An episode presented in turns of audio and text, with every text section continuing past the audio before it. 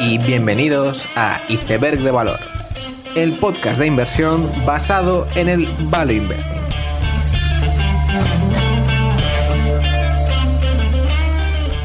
Bienvenidos los seguidores de los mercados emergentes, bienvenidos a Iceberg de Valor. Durante estas dos semanas de diciembre hemos tenido el tramo final de presentaciones de resultados del tercer trimestre de este año. Y si por algo se están caracterizando estas dos semanas es por los baños de sangre en las empresas de software como servicio. Como ejemplo más reciente tenemos a DocuSign que pronunciaba la palabra más temida de ese trimestre, normalización, y esto ocurría de hecho superando las expectativas, como es habitual, pero con un guidance para el siguiente trimestre que solo anticipaba un crecimiento secuencial del 3% lejos de su trayectoria histórica. Según el equipo directivo, la compañía se ha vuelto complaciente al tener tanta demanda por su firma digital entrando por la puerta, mientras que ahora se ha vuelto más difícil conseguir esta demanda. La pregunta es hasta qué punto el crecimiento experimentado durante estos dos años no ha sido una simple reasignación de crecimiento futuro traído a presente y qué parte de este crecimiento son realmente ventas incrementales nuevas. Y esta es una muy buena pregunta porque incluso la propia compañía no tiene clara la respuesta lo cual ayuda a entender la incertidumbre actual. Aunque no se han librado de la pequeña masacre en el software como servicio, los resultados de los buques insignia como CrowdStrike o Snowflake, aunque no sea una empresa de software como servicio en este caso, han sido muy buenos aunque hayan sido arrastrados en la vorágine de las últimas semanas. Una decepción quizás más inesperada ha sido la de Olis, la conocida cadena de tiendas de productos baratos. La compañía anunciaba unas comparables de menos 15,5% sobre unas comparables pasadas de más 15, por lo que está en unas cifras de comparables cercanas a las de 2019, niveles que deberían haber superado sin mucha dificultad. Esta vez ha sido el problema de las cadenas de suministro que ha causado mayores estragos de lo esperado. Ya son varios trimestres de excusas para Olis y el mercado a estas alturas no perdona, por lo que está poniendo en cuestión si la compañía consigue recuperar su ritmo histórico de crecimiento de los últimos 40 años y su algoritmo de compounder de cuatro paredes. La que no necesitaba excusas sea la comparable de Olis 5 Below, que superaba expectativas con un crecimiento del 27% y comparables del 15%. Cuando en un mismo sector unos están haciendo más 15 de comparables frente a menos 15, pues queda claro quién está ganando la partida y no era un trimestre fácil para Five Below, con presión inflacionaria y problemas de cadena de suministro, pero parece que más allá de su flexibilidad en el producto, las iniciativas como Five Beyond están surtiendo efecto donde se está demostrando que los clientes que compran productos de más de 5 dólares también acaban con una cesta de la compra de mayor valor. La inflación y los costes de transporte también han sido un obstáculo que han superado muy bien, algo que no era del todo esperado teniendo en cuenta que muchos de sus productos vienen fabricados de Asia, pero gracias a tener los precios del transporte fijados en contratos de larga duración, la empresa no ha sufrido este problema especialmente. Five Below sigue siendo probablemente la mejor compañía de su categoría y con el equipo directivo que mejor ejecuta e innova en su hoja de ruta.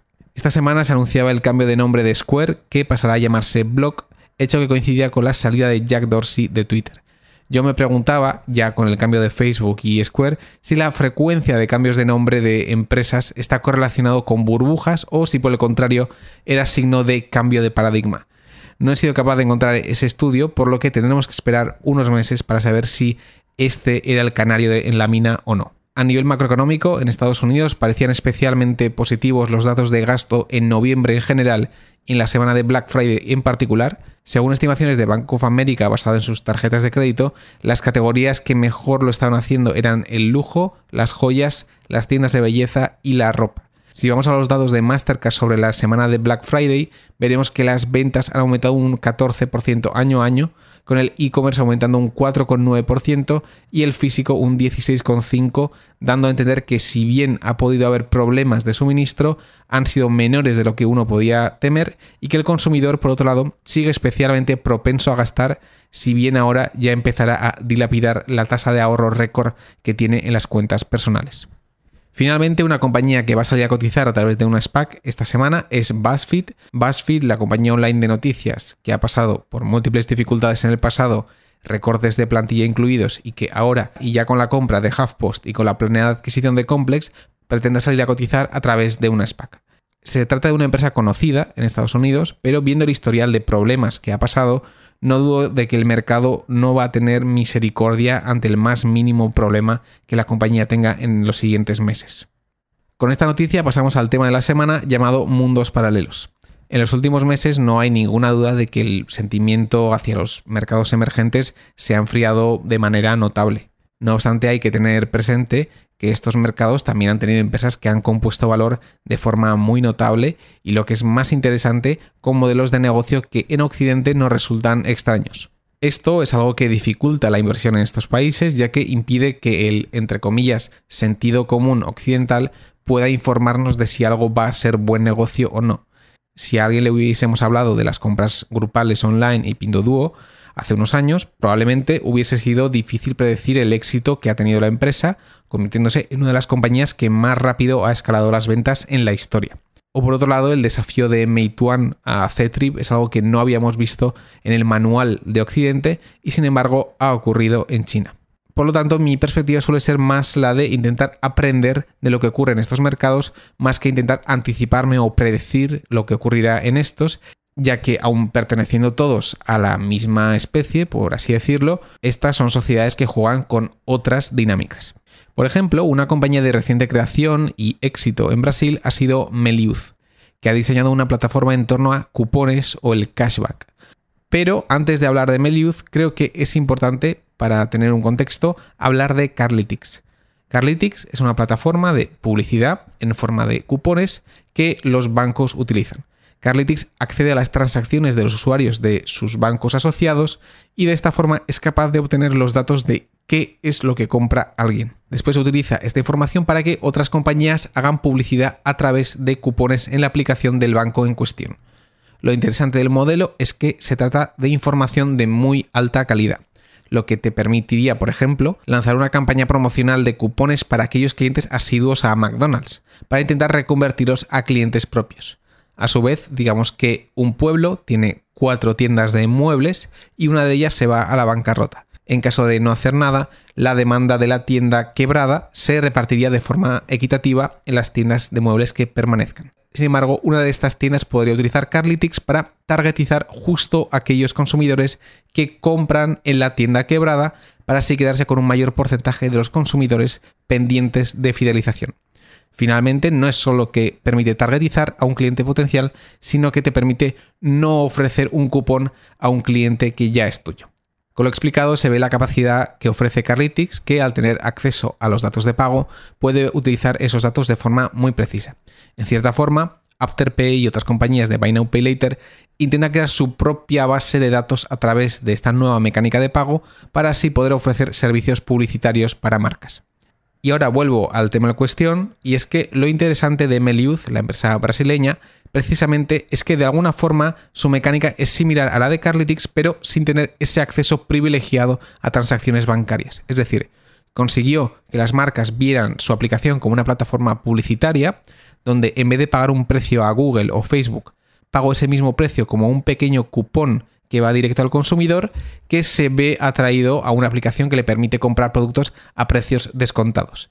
Evidentemente, un problema de este modelo es que de la misma forma que Google o Facebook sí pueden ser la puerta a conseguir más transacciones futuras sin coste publicitario, el modelo de Meliuz suele crear fidelidad del consumidor con la aplicación en vez de la marca, lo cual es problemático a largo plazo.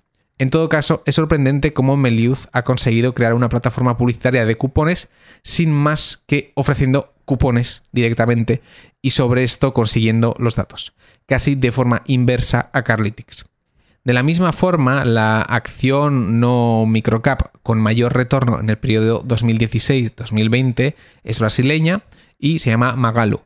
Magazine Luisa consiguió un 226% anualizado durante estos cuatro años, es decir, más que triplicar cada año en cuatro años consecutivos. Y Magalu en 2015 no dejaba de ser un retailer de electrónica brasileño con infinidad de problemas que gracias a un cambio de directiva dio énfasis a la parte online de su negocio y esto acabaría siendo un éxito total acompañado por múltiples adquisiciones para expandir el ámbito de su negocio. Y además, curiosamente, consiguió esta revalorización estratosférica sin llegar a ser la plataforma online más grande de Brasil, donde Mercado Libre sigue siendo la más grande. Si nos dijesen que un equivalente de Dixon Scarphone iba a ser la acción con más revalorización de los últimos años, no nos lo creeríamos. Aún así, más allá de Magalu o Meliuz, no toda forma de componer en mercados emergentes ha sido con plataformas tecnológicas. Por ejemplo, una de las empresas que mejor lo ha hecho en los últimos años ha sido China Meidong, una empresa china que tiene concesionarios de lujo en ciudades Tier 3 y Tier 4, donde es el único establecimiento en su posición. Sobre el papel, una empresa de concesionarios de coches no es la primera que nos vendría a la cabeza como estandarte de buen negocio. Mi conclusión ante estas situaciones donde ganadores de mercados emergentes son diferentes a los ganadores de Occidente es que es importante estudiar estos casos para aprender qué otras realidades son posibles. Además, no sabemos si algún día esos modelos de negocio que vemos tan diferentes se conviertan en los ganadores en nuestra economía también. Por ejemplo, el fraccionamiento de pagos en el punto de venta lleva siendo práctica habitual en Brasil, donde una parte importante de compras de ticket alto se pagan de esta forma. Mucho más tarde, la mecánica de Buy Now Pay Later ha causado furor en el mundo desarrollado, dando lugar a grandes empresas y poniendo en jaque a muchos líderes del pasado. Y por lo tanto el estudio de este tipo de fenómenos permite adelantarse a lo que podría ocurrir en nuestra economía gracias a esa simulación que podemos ver en los mundos paralelos de los mercados emergentes. Con esta idea termino el episodio, espero que os haya gustado, darle like y suscribiros, nos vemos en el siguiente episodio y seguir aprendiendo.